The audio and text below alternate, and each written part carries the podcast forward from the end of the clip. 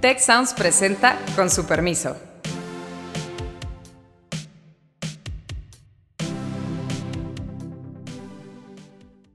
Con su permiso. Tema obligado para esta semana, el paquete económico la siguiente generación va a tener que estar pagando por esos recursos que se meten a Pemex y que no están recibiendo nada de regreso. El gran problema es que no llegaron los recursos aparejados. Pero ahora el presidente se echó la puntada de bajar la edad y subir el monto de la pensión que se le da a todos los mexicanos, independientemente si contribuyeron o no. Tengo el gusto de que el día de hoy nos acompañe Alejandra Macías, directora de investigación del Centro de Investigación Económica y Presupuestaria y también es profesora de la materia de Economía del Sector Público en el TEC de Monterrey. Me acompaña Carlos Elizondo y yo soy Héctor Juan Villarreal. Y el día de hoy, pues, queremos platicar de paquete económico. Lo que trajo, lo que sorprendió, qué no nos gustó, los riesgos, muchos temas. A ver, Héctor, yo quisiera arrancar con una duda y una pregunta que tengo, o Alejandra. Macario Esquetino, colega nuestro, escribió hace una semana que esto se acabó la estabilidad presupuestal, que esto ya no va, no es, no es sostenible la disciplina fiscal porque los gastos han crecido más que los ingresos y se acabaron los guardaditos. Es decir, este gobierno había ido viviendo de la herencia neoliberal, que era una serie de fondos que le permitieron sortear las restricciones eh, del gasto público. ¿Tenemos algún otro fondo? ¿Es cierto que ya se rompió la disciplina o la recaudación nos va a sorprender y vamos con ello a mantener la disciplina fiscal? Ale. Muchas gracias, eh, Carlos y Héctor, por la invitación a este programa.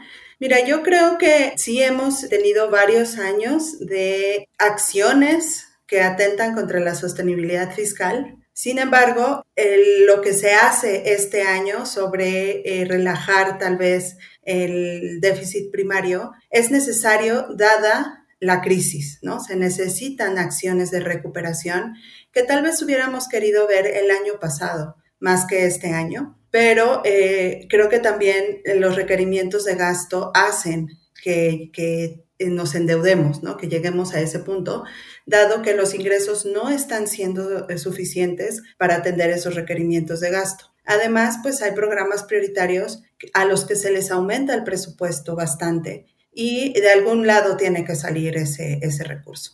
Ahora, pero la pregunta siempre en finanzas públicas, y tú te la todos los días, sector Juan, es si la dinámica es, si la tendencia es sostenible. Entonces, estos programas de gasto son simplemente de una sola vez para salir de la crisis o generan un compromiso de finanzas públicas que no viene aparejado con un cambio de una reforma fiscal, por ejemplo, que diera el financiamiento también sostenible para ese ingreso, para ese gasto. Ya, yo, creo que es la forma de entrarle, de entrarle al asunto, tal como lo estás poniendo, Carlos.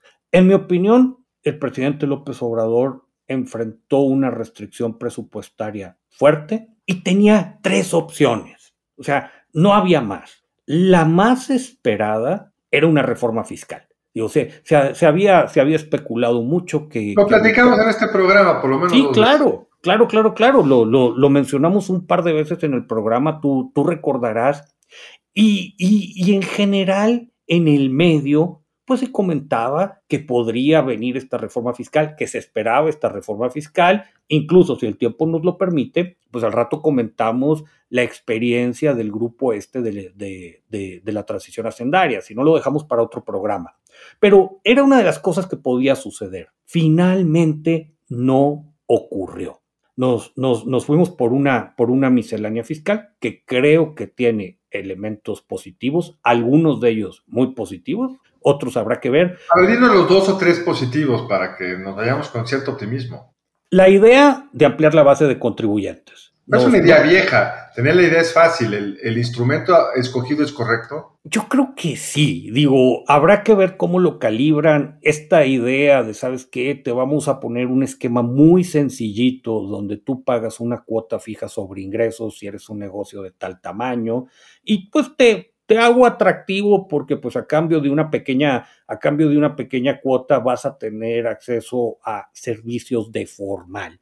Y, digo, trae otros elementos, pero No, no quisiera, no quisiera dejar de mencionar, la otra opción eh, que tenía el presidente era bajarle a sus programas prioritarios, los, los tres, cuatro grandes proyectos de inversión del sexenio y, las transferencias. No lo hizo, decidió relajar disciplina financiera. ¿Es algo malo? Yo creo que no. Nada más quiero cerrar con, con una idea sujeto a que, que, crezcamos en los próximos años y habrá que observar, pues, y, y creo que era una idea que traía también Alejandra, de que estos déficits primarios no crezcan. A ver, explícanos qué es el déficit primario, porque no necesariamente lo saben más que ustedes. Y segundo, es realmente, no me contestó Héctor, ¿es sostenible esta política? Porque los criterios están en un, supuesto de crecimiento que nadie dentro de los que hacen pronósticos económicos había puesto. Entonces, el fondo, sí. Hasta el Fondo Monetario no sabía, pero en fin, parece optimista. Sí, eh, creemos que es un escenario optimista. También creemos, bueno, contestando a tu pregunta sobre los déficits primarios, es la diferencia entre los ingresos y los gastos sin el costo financiero, ¿no? El pago de intereses. Entonces, sin pensar qué pasó en el pasado, porque las deudas es el pasado, hoy con lo que gastas y lo que ingresas, ¿eres estable o no eres estable? Así es. Entonces está proponiendo un eh, déficit primario para 2021 eh, del 0.3% y para el siguiente año del 0.4, me parece. Que si fuera cierto es perfectamente sostenible. Claro, pero eh, el asunto es que realmente se dé ese escenario positivo, ¿no? De crecimiento que tú mencionas y también eh, eh, que los requerimientos de gasto pues no sigan creciendo a la medida que están creciendo, ¿no? Tenemos unas, un gasto en pensiones que crece entre 5 y 7% las contributivas y además tenemos este, este programa de adultos mayores que presentan crecimientos año con año bastante grandes. A ver, Héctor, tú has hablado de esto en los medios. Este programa de pensiones, tanto el contributivo, es decir, los que pagamos SIMS y toda esta historia, todos requieren un cierto subsidio fiscal y ese ha ido creciendo, ese gasto ya ha ido creciendo, pero ahora el presidente se echó la puntada de bajar la edad y subir el monto de la pensión que se le da a todos los mexicanos, independientemente si contribuyeron o no, o adicionalmente, es decir, tú puedes ser un pensionado de Pemex con una super pensión y además te toca. Y la que cobras la otra, que es el típico caso de un gasto no focalizado. Sí, mira, fíjate que en general una pensión no contributiva no es algo malo per se. Incluso pareciera haber un consenso en organismos internacionales, todo que, que tenemos que transitar hacia allá. Preocupan las formas, Carlos. Y, y, o sea, ¿qué no nos gustó? Primero, esto fue un decreto, recordarás, el 21 de marzo pasado, plaza pública, de repente el presidente anuncia, pues vamos a bajar la edad. Y dato muy importante, anuncia, de aquí al 2024 la vamos a doblar, estaba arribita de 3 mil pesos bimestrales, se va a pasar arriba de 6 mil pesos bimestral, la idea es que hasta el 24, la idea es que mule un salario mínimo. A mí algo que me preocupó mucho, Ale Carlos, es que no quedó identificada una fuente de ingresos. Eh, digo, es esta cantaleta del dinero va a salir del combate a la corrupción. Queda muy en entredicho el rol de la Ley Federal de Presupuesto y Responsabilidad Hacendaria. Y si tú tenías este crecimiento del sistema contributivo, particularmente, particularmente del sistema de reparto, pero también el sistema de beneficio definido, pero también Alejandra tiene mucho trabajo al respecto viene creciendo ya el otro sistema, que es el de contribución definida a los subsidios. Empiezas a ver esta foto, Carlos, y el escenario en términos de pensiones y lo que le va a hacer al resto del sistema se ve muy feo. Porque además es imposible retirar estos beneficios. Una vez que los das, no hay quien se lance a quitarlos. Pero además me parece, y ustedes lo han discutido, que la evidencia que nos dio el Coneval y la, el INEGI es que una parte importante de este gasto adicional no se está yendo a los pobres. El lema del presidente era primero los pobres, pero parece que primero los votos. Esto es muy rentable electoralmente, pero no le está llegando necesariamente a los más pobres porque son quienes no tienen la información de que hay que ir a cobrar esto, quién sabe dónde. Sí, eso es correcto. De hecho, en, el documento de paquete económico incluimos una gráfica donde se observa muy bien de 18 a 29 dónde se están repartiendo las pensiones y se están concentrando en deciles 6, 7, 8 y 9, ¿no? Entonces, Tienes... Son los proyectos prioritarios del presidente. Hay una cierta interrogación sobre, esto, sobre si esto es pagable en el tiempo. En un plazo largo parece que no, pero en un, lo que resta del sexenio dependerá de algunos supuestos. Crecimiento económico que pueda la recaudación, que ahí está yo creo que la respuesta, Héctor y Ale, ¿por qué no hicieron reforma fiscal? Porque les ha ido a todo dar recaudando y creen que esto puede continuar. Me gustaría saber si ustedes creen que puede continuar este crecimiento en la recaudación. Y tercero, pero, bueno, vamos a quedar ahí porque la siguiente pregunta es otro hoyo por ahí posible. ¿Es creíble que siga creciendo la recaudación sin una reforma fiscal, solo apretando y con la voluntad política del presidente López Obrador detrás? Probablemente no, Carlos. Incluso llama la atención las mismas proyecciones de la Secretaría de Hacienda en ingresos tributarios traen crecimientos, pero muy modestos. Corrígeme, Ale, eh, están esperando en el, en, el 2000, en el 2022 14% del PIB y luego sube a 14.1 y 14.2. Ahí se te queda, que no es la velocidad que trae gasto. Sí, se ven muy estables los, los ingresos. Ahora, Ale decía que quizá nos hubiera gustado ver más gasto público el año pasado, en el 20, que es lo que muchos países hicieron para compensar la caída del PIB resultado del confinamiento. Pero no se hizo. Y yo creo que estuvo mejor porque no hubieran podido gastar bien, pero ese es a lo mejor otro tema. Pero el punto es que si nos comparas con Brasil, nuestro margen de endeudamiento sigue siendo muy amplio porque Brasil le metió 10 puntos del PIB más. Este gobierno, pregunto, ¿puede irse endeudando un poco más sin que el mercado se ponga nervioso? Yo creo que, que esa es una de las grandes, grandes, grandes preguntas.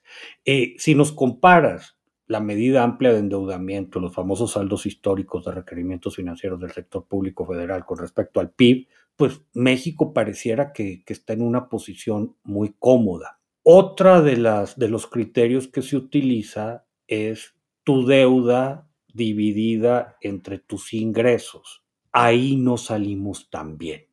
Entonces, para la gente que nos escucha, es, alguien que, pudiera decir, ¿sabes qué? Pues es que yo no le debo tanto a mi tarjeta, pero tampoco tengo mucha capacidad de pagar.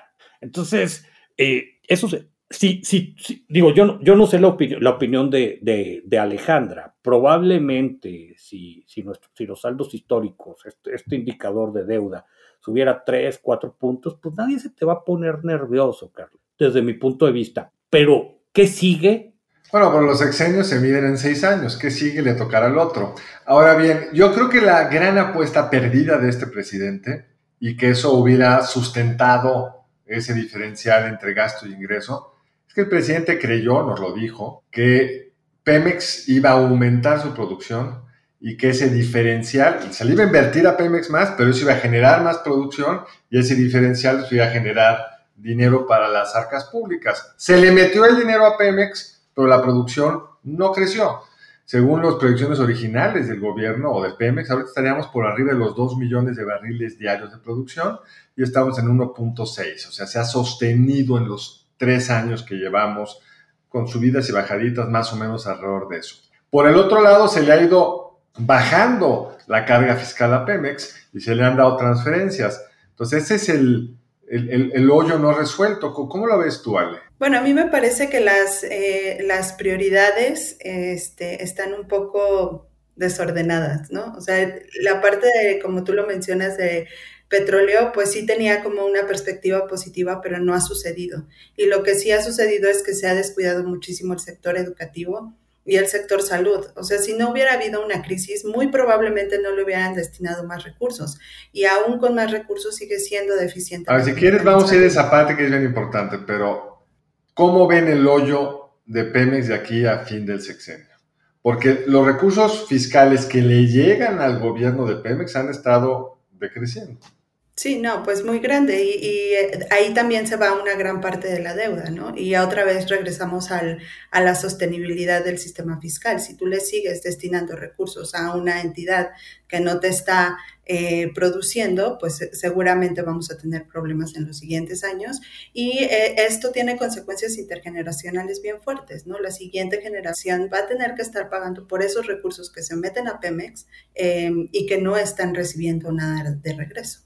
Ahora, el tema siguiente, que ya lo anunciaste, Ale, es el gran gasto de todo gobierno debe de ser educación, salud, y sobre todo en un país tan inseguro como el nuestro, seguridad. Y lo que vemos en este presupuesto es que crece el de seguridad. El de salud crece un poco, me gustaría entender por qué, pero el de educación sigue cayendo. El de educación sigue cayendo respecto al PIB, es la, la proporción más baja durante los últimos ocho años. En seguridad, yo pondría este, ahí comillas en, el aumento en seguridad y en el aumento en salud. En seguridad eh, están haciendo otras cosas relacionadas con infraestructura. Em, o sea, lo etiquetan como seguridad, pero se va al tren Maya. Así es, no a tren Maya, al aeropuerto y a este, algo de aduanas en Semar, ¿no? Entonces, sí tenemos que ser muy cuidadosos con el presupuesto en seguridad porque no, muchas veces no se va a actividades de seguridad. Y en este caso, buena parte del aumento no se va a actividades de seguridad. No, desde el año pasado se están destinando a esos proyectos de infraestructura que principalmente son el, aeropuerto. ¿Y en salud? Por el lado de salud, este, lo que sí creo que nos dio gusto en CIAP es que ya no fue inercial, que por primera vez está. ¿Qué es eso de inercial? Que siempre es más o menos el mismo presupuesto, ¿no? Que el aumento es de 1%. La inflación y ya pues, ni siquiera la inflación, ¿no? Pero así como aumentos muy poquitos, eh, muy chiquitos, y em, ahora pues fue del 14% en todo el sistema eh, de salud, pero pues hay que tener cuidado porque mucho de este aumento se va a vacunas y a personal temporal para atender precisamente la crisis. ¿Vacunas COVID o vacunas en general? Vacunas COVID vacunas COVID, es para vacunas de, la crisis.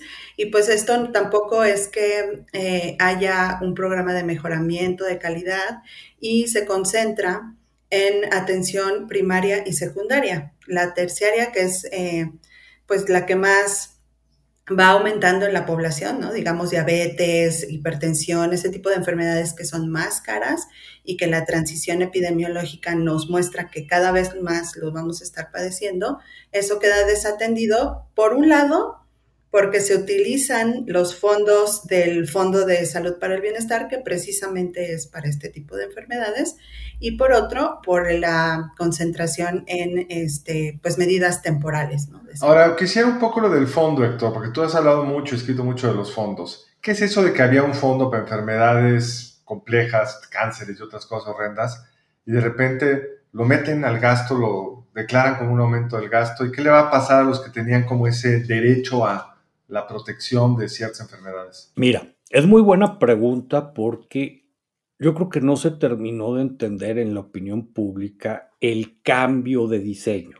La, idea, la idea de, este, de, este, de este fondo para enfermedades catastróficas tenía que ver mucho con la naturaleza del seguro popular, que para bien o para mal era un seguro, caro. Entonces, se había creado una reserva que tenía, tenía sus, propias, sus propias reglas de, de cómo se iba dinamizando y la idea era tener un fondo para poder atender enfermedades catastróficas. Tú participabas en el seguro popular, sabes que tenías algo que no estaba cubierto en el catálogo normal de servicios, pues se le cobraba a este fondo. Tenía sus problemas y sus dificultades en reglas de operación, pero yo creo que eh, al menos desde el punto de vista conceptual, pues estaba muy bien. Cuando este gobierno hace, hace la reforma y a este nuevo sistema de salud, que la gente le dice el INSABI,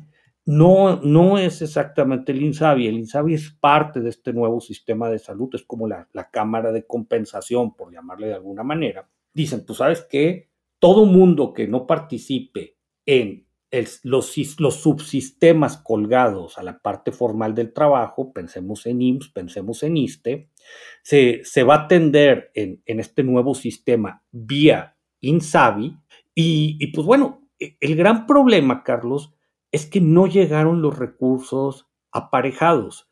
Incluso cuando, cuando estaba esta reforma, la, la, Comisión de Presupuesto de la Cámara de Diputados le pide a CIEP que haga una valoración presupuestaria independiente de lo que estaba ocurriendo en Cámara. Y pues nos salía que para lo que se estaba votando en la ley se necesitaban alrededor de tres puntos del PIB. Llegaron adicionales. adicionales a lo que ya se gasta que, que, no es un número disparatado. A ver, o sea, tú necesitarías estar gastando en tu sistema público de salud cinco y medio, seis puntos del PIB para cubrir servicios IMSS. Nos deja atrás de países como Argentina, como Brasil, como, como Chile, etcétera, etcétera, etcétera. Como Colombia. Como Colombia, que Colombia es un esquema muy, muy, muy, muy peculiar que lo explicamos con mucho, con mucho gusto en otro programa, porque eh, sí tiene otra estructura presupuestaria, pero sí, lo que gastan es, es más o menos, es, arriba de ese 6%. Entonces, eh, nunca llegó el dinero, pero lo, lo peor es que para poder tomar 30, 40 mil millones de pesos por año, se fueron sobre este fondo. Fondo que se va a acabar. Que se va a acabar y probablemente se acabe este año. Ahora, y la contraparte de esto lo hemos visto en los estudios de Coneval y en el INEGI, en las encuestas del INEGI, que la gente gastó el año pasado, también hubo una crisis, hay que decirlo, pero gastó el año pasado una proporción mucho mayor del gasto en salud, salió de su bolsillo. Es correcto. Más alto en muchos, muchos años. Es correcto. Entonces, como el gobierno no lo paga, pues lo tiene que pagar uno y en los más ricos tendrán un seguro, en los que están en el IMSS a lo mejor van al IMSS, pero esto es para los que no tienen ninguna de estas cosas. Y el gasto fue muy considerable, fue, fue muy considerable Creo que por eso eh, también es el aumento que vimos, que vimos en este año. Ahora, ya lo decía Alejandra, la pregunta es, eh, ¿se va a sostener en los siguientes o fue nada más una joroba para salir del paso ahorita con comprando vacunas y con deudas que esta Cámara de Compensación INSABI tenía con IMSS y con ISTE? Que, que esperemos que, por cierto, sean pagos reales y no nada más se cancelen registros en libros, pero ese es otro tema. Ahora, ¿cuáles serían, digamos, los temas más poco vistos del presupuesto? Porque uno se fija en educación, salud, que son unas cosas gigantescas, pero el gobierno debe estar haciendo muchas otras cosas. Hay toda una queja por parte de la Comisión de Refugiados, que hay cada vez más refugiados en México, pero hay menos dinero. Entonces, ¿Cuáles son esos temas que no llegan quizá a la mirada pública, pero que van a costarle por falta de recursos a ciertos actores de la sociedad que no van a tener el apoyo, el acceso, lo que sea? Bueno, yo creo que de los temas em, que, digamos, son pequeños en presupuesto, ¿no?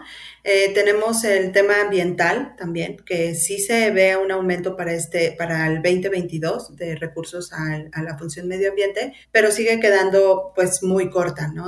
Comparada con años anteriores y con los problemas sobre todo eh, que se tienen de, en, este tema de, medio ambiente, de cambio climático e incluso eh, pues de infraestructura hídrica. Creo que un tema que nos hace falta pues mencionar es el aumento en infraestructura que también se anunció. Crece 14% respecto a 2021, pero también ahí eh, lo concentra Pemex y vamos a regresar al hoyo que mencionabas, ¿no? Es invertir en infraestructura en Pemex. dos bocas buena parte de eso.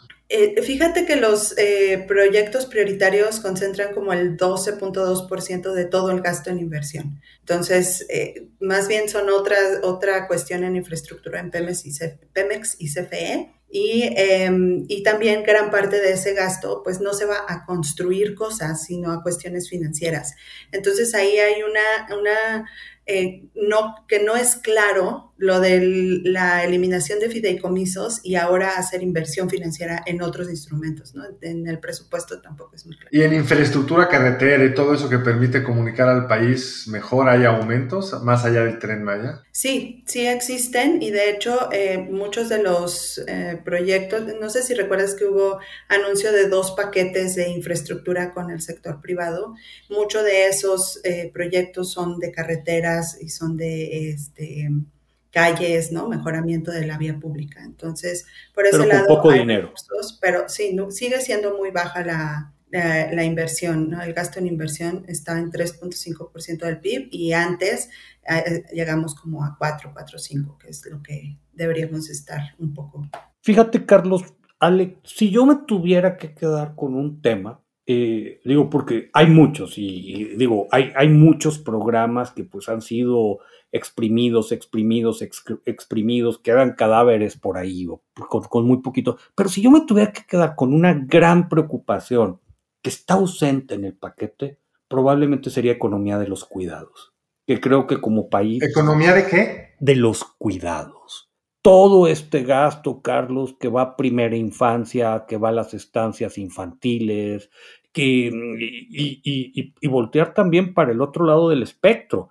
Digo, estamos gastando mucho en adultos mayores y lo piensas en pensiones, pero hay una serie de servicios que están ausentes y el no tenerlos ahí también te cobra una cuenta después. Entonces, creo que es de las discusiones que, que vamos a estar viendo. Pues ni modo, el tiempo se va acabando, Héctor, así que tendremos que regresar en otra ocasión a profundizar en alguno de estos temas, ¿sale? Sí, caray, y todo. Pues miren, yo eh, aprovecho para platicarle a la gente que nos escucha de la pregunta de la semana pasada, pues fue sobre Afganistán, si México debiera eh, recibir más, más refugiados. Y, y, estuvo muy interesante. 61% dijo que sí, 38, 39% dijo que no. Es un tema que no deja de ser polémico. Y tendríamos la pregunta para la semana entrante. ¿Qué les parece esta, Héctor? ¿Usted estaría de acuerdo en una reforma fiscal si se le asegurara que esos recursos adicionales se van a ir para apoyar el sector salud? ¿Sí o no? Bueno, yo creo que un último, un último comentario de mi parte, pues quisiera decir muchas otras cosas, pero como Carlos mencionaba, se, se nos acabó el tiempo. A la gente que nos escucha, pedirle que esté pendiente de la discusión del paquete. A ver, no, nos gusta decir no hay política pública sin presupuesto y, el, y no hay presupuesto sin fuentes de ingreso. Discutir el paquete económico es importante para entender lo que puede hacer el gobierno y sus limitaciones. Ale, pues nuestra invitada del día de hoy, ¿algún último comentario? Nada, yo estoy de acuerdo con, ustedes en que la discusión de las finanzas públicas tiene que estar eh, más centrado también en el ciudadano, que quienes son, quién somos, ¿no? Los que pagamos y recibimos esos recursos públicos. Entonces, eh, los invitamos a, a, las discusiones y a estar al tanto del, del trabajo de siempre. Y gracias, Carlos, pues por ayudarnos a estructurar esta discusión. A ustedes, yo creo que hay que meterse en los documentos que ustedes producen, porque realmente hay una gran riqueza de información. Y con su permiso, los esperamos en la siguiente emisión de este su podcast preferido. Si quieres conocer más sobre el comercio y los negocios, te invitamos a escuchar Territorio Negocios. La experiencia del cliente o del usuario es cada vez más importante. El podcast en el que hablamos sobre las nuevas tendencias de innovación, emprendimiento, finanzas y liderazgo en México y en el mundo. Escúchalo en Spotify, Apple Podcast y Google Podcast. Muchas gracias al equipo del Tecnológico de Monterrey y de Tech Sounds. Productor ejecutivo de Tech Sounds, Miguel Mejía. Asistentes de producción, María Guadalupe Monroy y Marcela Amezquita. Productoras de Con su permiso, Luz María Ávila y Cintia Coca. Diseño, Ángel Gómez y Daniela Solís. Postproducción, Max Pérez. Les invitamos a escuchar el siguiente episodio de Con su permiso y el resto de programas de Tech Sounds en los canales de su preferencia.